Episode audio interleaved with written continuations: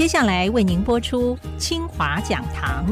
本节目由国立清华大学校友总会赞助播出。从科研到医疗，半导体到 AI，译文、教育、运动到环境永续，清华讲堂超乎你的想象。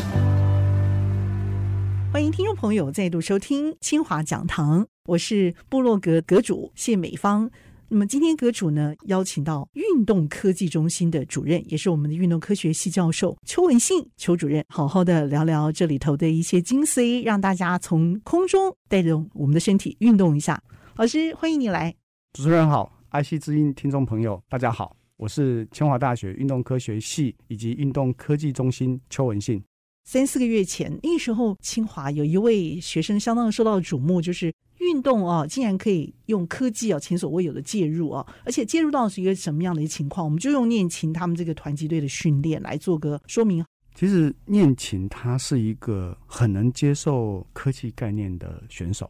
念琴有陪练员，他的陪练员就是我们的标记员。我就叫念琴说：“你把你要收集的对手，你要画主要对手，因为毕竟我们的时间有限，一个学生分析一场要三个小时。你看那个只有六分钟的比赛，我们分析一场要三四个小时。”所以念琴就把他的主要对手都画出来，全世界八大对手，然后呢外加可能外卡进来的另外八个。结果我们标记员呢开始进去做标记，我们就常常开会，然后我跟标记员就闲聊，我说：“哎，你们标完这感觉怎么样？”他说：“哎，老师，我不知道我标完这一些哈，念琴学姐能够吸收帮助多少，但是我确定的是我自己帮助很大。”我说：“怎么说？”他说：“老师，我标完之后，我发现哦，原来世界一流选手是这样打的。”其实这个经验应该要让他再继续告诉你。对，我才想到，哇，天哪！我没想到你自己进步了，自己下去标记了之后，他才发现哦，原来世界一流的选手第一回合是这样打，嗯，然后他的绝招他是这样组合的。当他遇到对手他的劣势的情况下，他是怎么去克服这个劣势？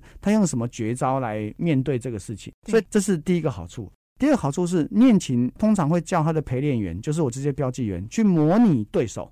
那教练说：“好，你今天去模拟那个土耳其的谁谁谁，你去模拟美国的谁谁谁，你来跟念琴打。那他要怎么模拟啊？”教练说：“我跟你讲，大概大概就这样。他的绝招这样这样这样，你到时候上去你就自己看着办。”后来我选手。我的陪练员下去标记之后，他就知道，哎、欸，他第一回合怎么打，他遇到劣势他怎么打。如果得分的时候，他如果占优势的时候，他会怎么打？他的绝招是什么？他第一回合、第二回合、第三回合，他会用什么攻击？所以他在标记完之后，我们有这些数据之后，我们的陪练员在模拟对手，就可以模拟的很逼真。了解。他说：“老师，本来我模拟那个土耳其的，大概模拟两成，嗯，可是我在标完之后，我可能模拟可到六七成。是做这个。那像念琴，下次一定还要再参加才可以。我觉得这些成绩要继续再传下去。我们希望，当然这个系统能够扩大，嗯、都希望帮助到我们台湾所有的选手。嗯，然后念琴他已经宣布了，他会努力去保持他的状态。嗯，他希望能够至少再参加一次的奥运。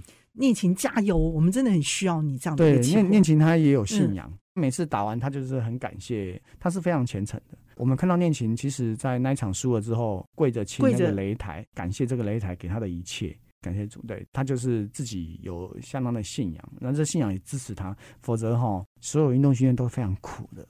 念琴是一个会在比赛完还发光的人。虽然他在场上没有赢得那个桂冠，可是我觉得他下了场之后还是一样非常的阳光。哦，他接受那个访问讲的很好，那真的是很激励人心。好棒的一个女孩子，真的很棒，是，是真的，我们以她为荣。但是我们确定她人生的路已经走得很好。他的教练在打完一个多小时后，他就在我们群组留言，嗯、就是感谢我们所有的群组团队为这一次冬奥念琴来做的努力。我也很感谢柯文明柯总教练。我们只能在空中为你们加油。主持人这样就对了，对，对我们运动员一定要给他做实际的支持。我们也希望科技的厂商或者是老师们、教授们投入这一块，运动科技这一块肯定是值得发展跟期待的。桌球这一块也令人非常的惊艳，因为我知道清大的桌球队哦，每次哦经过那边的时候，就听到小白球快速跳跃的那个厮杀的声音，然后那心里头就不禁就跟着叮叮咚咚起来。可是我觉得这里头应该还有你们继续延续的一些科技精神在里面，想要让这些运动啊都结合 AI 整合为一个更出色的一个成绩吗？这个之外还有什么其他东西啊？一开始的确是为了奥运这一次的二零二零，然后延役到二零二一的冬奥做准备。可是运动科技中心的成立大概在更早，二零一八那时候成立。其实当时是科技部有一个计划叫精准运动科学，当时是前部长陈良基部长所提出这个计划。二零一七在台湾举办的四大运之后，台湾的科技决定要跟运动一起努力，来协助选手啊，所以征求了一个运动精准科学的计划。清华大学当时的学术副校长有个叫吴称文吴教授，嗯，那吴教授就是巨人少棒五十当时的投手，是，对，那我就是参加他的，对对对对对，他一直想要回来奉献在运动界。啊，所以当时就是找了运动科学系。同时，也把清华很多顶尖对运动有兴趣的教授都网罗进运动科技中心。我们一开始的主题是智慧棒球，OK，那我们讲的爱棒球就是 AI 棒球，哦、那个 AI 就是我们把它翻成爱棒球。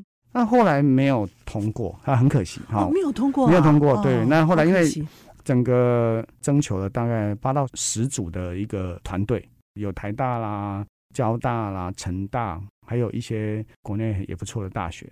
但是清华这次没过，我们是新竹教育大学并入清华大学。我觉得清华大学让我觉得很佩服的地方是，清华大学拥有对社会实践的热情，不受任何的限制。嗯，包括资金不够，对不对？对，所以基本上没有钱，嗯、大家还是投入，因为各个老师其实都还有其他计划支持。但是呢，他就是把资源再分配到运动来。虽然我没有通过，可是我们持续在做。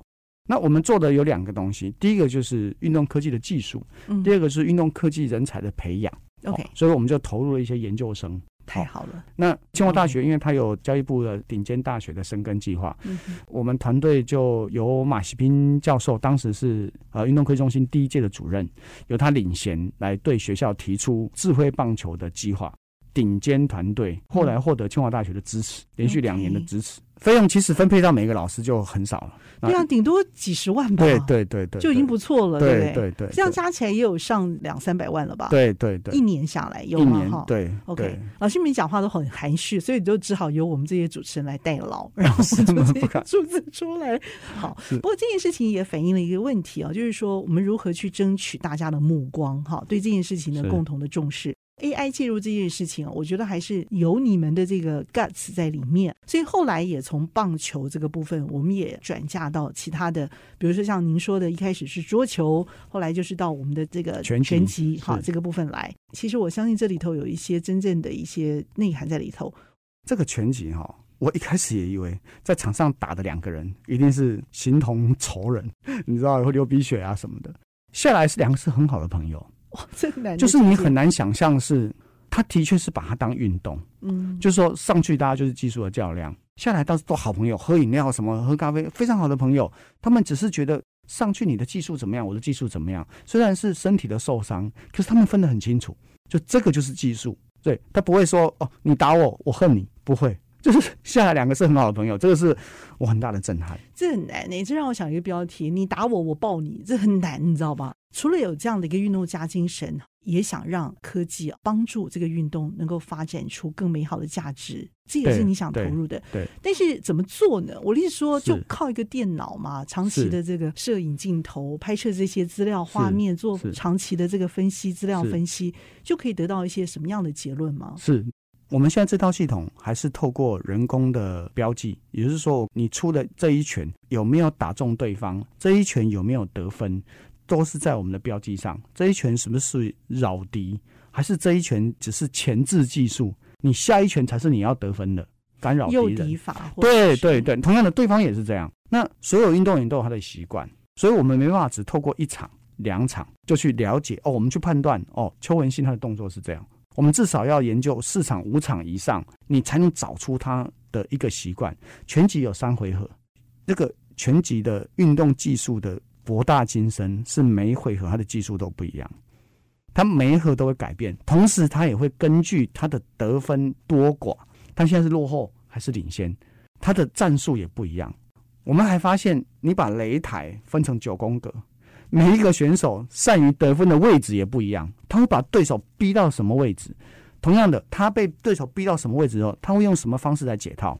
所以，当你了解选手这些习惯之后，你在场上就能够预先预测，在场上呢，差那一秒钟可能就决定了后面的胜负。所以，你可以预先先预判对手。当然，选手上场反应一定要快。我们虽然提供了所有的资讯，可是选手在场上还是你在主宰。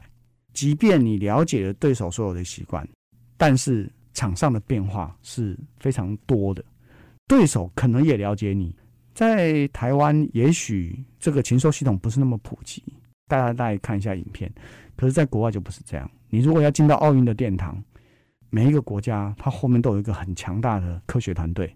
以我们对岸来讲，我们也参观过他们的科学中心。那我们在全世界各地，我们有很多教授，他们参观过澳洲啊、英国啦、美国啦等等这些国家都有运动科技中心。回来之后就是叹为观止，就是你看那个选手出赛没有那么简单，他后面可能一两百人的科技团队，或者是所谓的运科团队在协助他。听着听着啊，就叹为观止了。所以，其实我们看到奥运场上绽放的那一刹那的光芒啊，背后是累积了这么长期团队的努力，才会得到这样的一个绽放的成绩啊。所以，这里头更加让我们去佩服清华在这方面投入的这个有限的资源，要在这个场上啊绽放出的可能有的这个未来的愿景哦，更加的让我们佩服哎。下半段呢，再来透过我们的清大运动科技中心的邱文信主任和听众朋友再来解析这个丰富世界。我们先休息片刻，稍后再回到清华讲堂。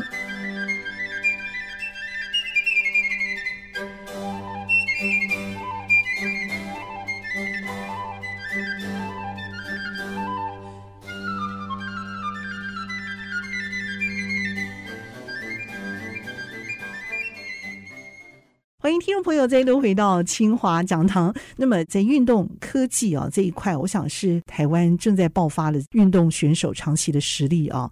我们优秀的人才如何透过有限的这个资源？那么，AI 科技是一个相当值得令人期待的领域。清华三点零这一块啊，投入的也是非常的不容易啊。这个部分，老师你们是怎么设计它的这个内涵？带我们窥一下你们设计的唐奥。好的，谢谢主持人哈。那也跟各位听众做一下介绍。清华运动科技中心结合了电机系、动机系、资工系以及教育学院，当然运动科学系，我们还有经济系、材料技术系的老师，包含艺术学院，因为我们还有运动科技产品的设计，融合了很多的特色的老师，大家纯粹就是对运动的一个投入。那举凡我们晶片的开发到演算法的改变。因为学生，比如电机系、动机系的学生，然后艺术设计系的老师，他协助有时候会把我们产品做个优化，或者是更前卫的一个设计。因为我们是需求者，所以我们会把运动的学生他的需求，我们会展现出来。比如说，我们办运动会，光运动会就有很多的需求啊，前面的报名系统啦，那我们这个培训系统，那包含我们现场，如果学生跑一百公尺，你可以想象，假设在一百公尺，我们可以每十公尺做一个分段计时。那我们可以跟关心的同学们去做这个互动。那像这一些，可能就是我们科技中心里面想要做的事情，就是我们想要帮助选手的成绩进步，同时让运动的文化更能够深入到每一位民众的心中。其实各位如果有看到今年的奥运转播，你可以看到，其实像游泳，他介绍选手前面每一个水道，他有虚拟的投射每一个选手的名字，还有他的国家。你下去游泳的时候，他会告诉你这个选手每秒游几公尺，然后现在他的成绩是会不会破了世界纪录？就这个转播，其实让大家觉得哇，原来他现场的表现是怎么样？跟观众就做个互动。可是好紧张啊！我的天呐，非常有临场感。是，那就像你看 NBA，或是像看 MLB 大联盟，你现在这个选手出来，他所有资料都会秀在他的我们的荧幕上。对呀，哎，对，那甚至他细到说这个选手对这个投手。那这个选手在一垒有人情况下，在满垒有人情况下，他的打击率是多少？大谷翔平挥出去这一球，因为他二刀流嘛，他投球速度多少？他这一球挥击的速度多少？他的球飞行的距离、飞行的速度，所以这些资讯就是运动文化，展现了我们追求更高、更美的一个境界。所以他让每一个民众看到，哇，原来我们挥棒的速度那么快，那你自己去挥挥看，你的速度有多快？那你就可以知道说，运动员经过了多少次的练习，多少运动科学的辅助，才能把球投那么快，才能把球棒挥得那么快。我们在做这些事情的时候，我们有两个：第一个，协助运动选手表现更好，减少运动伤害；第二个，我们希望把运动的文化带给每一位民众。所以，最终像吴副校长，他最终的目的，希望我们做到媒体。希望我们把这些运动科技用在媒体方面。对对，那同样的。嗯我们也希望做到商业化，因为刚主持人提到，我们收到赞助的资金其实很少。那目前是透过清华大学自己，那我们也申请了政府的计划，可是呢，毕竟不是长久之计。所有的运动员，就像美国或是欧洲，他所有的运动都可以商业化，只有商业化，它才能生生不息的循环，它才能吸引更多的人去投入。那其实我们在看到台湾，台湾有两个东西非常可贵。第一个，台湾的运动人才很可贵，没错。我们的对运动的投入其实不输国外。第二个，台湾的科技实力很强，这个不用我讲，是对护国神山。所以运动加科技一定是台湾可以发展的范围。现在全世界温饱已经不再是基本的需求了，大家追求是更好、更高、更好的一个表现。我觉得在这种情况下，运动科技。将来一定是会成为台湾的特色，只要大家愿意一起努力来走。运动这个事情更加的让我们期待，在奥运期间，我们的选手所展现的爆发实力，让我们看到台湾人的希望之所在。所以那时候让我们会觉得说，好像在低谷里头看到一线曙光。我想这就是老师所说的台湾运动人才的实力坚强之可贵，就是在于这一块。我也很想知道未来的这一块平台怎么样去嫁接，让更好的选手可以从这样的一个长期的培训当中啊，在运动场上看到更棒的成绩出来。哎，其实运动起来的时候我，发现自己也变聪明了，对不对？我想这个是老师很重要的一个全民体育提倡的一个价值，这也是学校想要这样的一个运动转型的一个精神嘛，对不对？老师，你们到底是被赋予了什么样的一个超级任务啊？超级任务不敢。就是我们自己对运动的热情哦。那因为我们也就像刚主持人讲，我们有分两块，一块对选手、教练，那一块也对民众。刚刚主持人提到疫情，就是疫情是危机，但也是转机。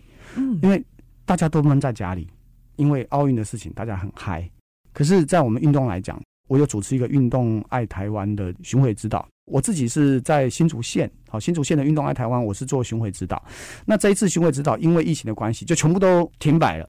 但是我跟我的教练们讲说，我们绝对不要停摆，因为太闷了，太闷了。这个整个气氛闷到最高点，所有的，因为我们办很多活动，银发族的活动，所有银发族都现在都待在家里。那这个我觉得不是办法，我们一定要想办法让大家动起来。所以我们开始就是说，我就请教练，哎，我们就线上把大家召集起来，你要怎么做？我们要讨论。你要怎么拍摄？你要怎么把大家揪起来？因为其实银发族哈，他坦白讲，他们用三 C 产品也是有哦。他们透过 Line，透过一些我们设计的一些软体，比如说我们跟一些运动科技公司，我们也做一个合作，开始做自动辨识，还没有完成。可是我们就是希望我们教练们，那果然本来教练们他带的这个团队哈，就是早上运动的团队只有四十几个人。那因为线上，他们越找越多人，就一次一百多个参加哦。那对对对对，那这些人都在运动。这一块科技应该要帮忙。OK，你想在家里的，你想来的都好，需求最重要。了解。只要你想动，科技一定要帮助你。我以智慧棒球为例，比如说我们两个传接球，谁来判好球？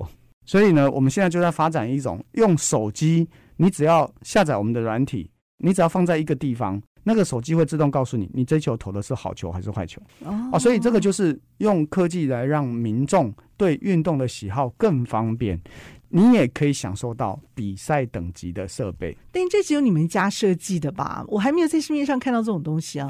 你可以看到是在电视上，电视上，哦，它它会有一个虚拟的好球带。可是我们希望发展的是，一般民众在随便在哪里传接球，你就是可以透过手机看到你的好球带。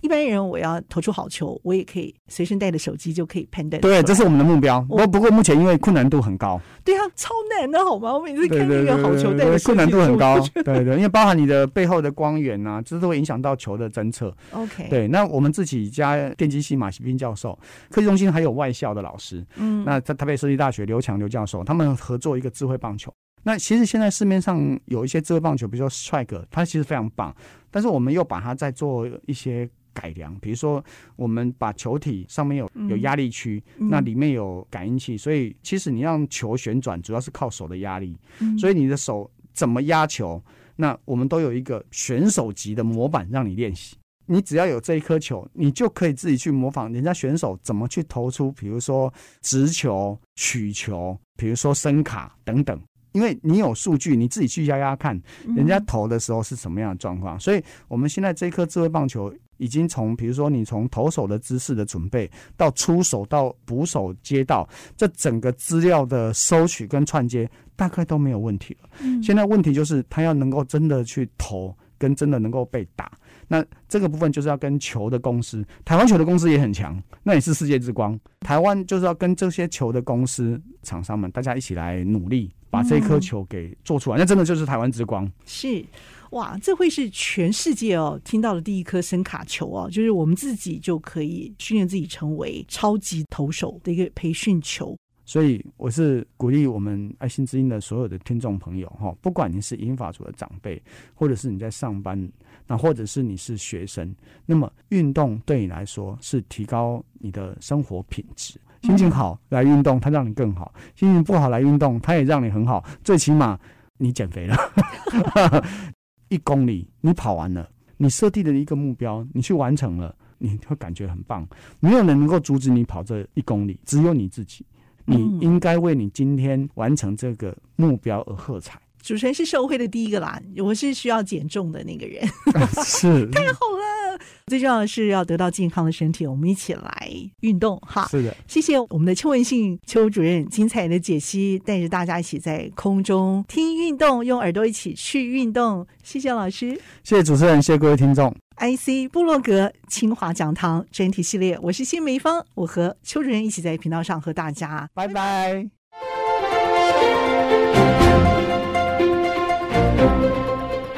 本节目由国立清华大学校友总会赞助播出，跨领域是学习者的 DNA。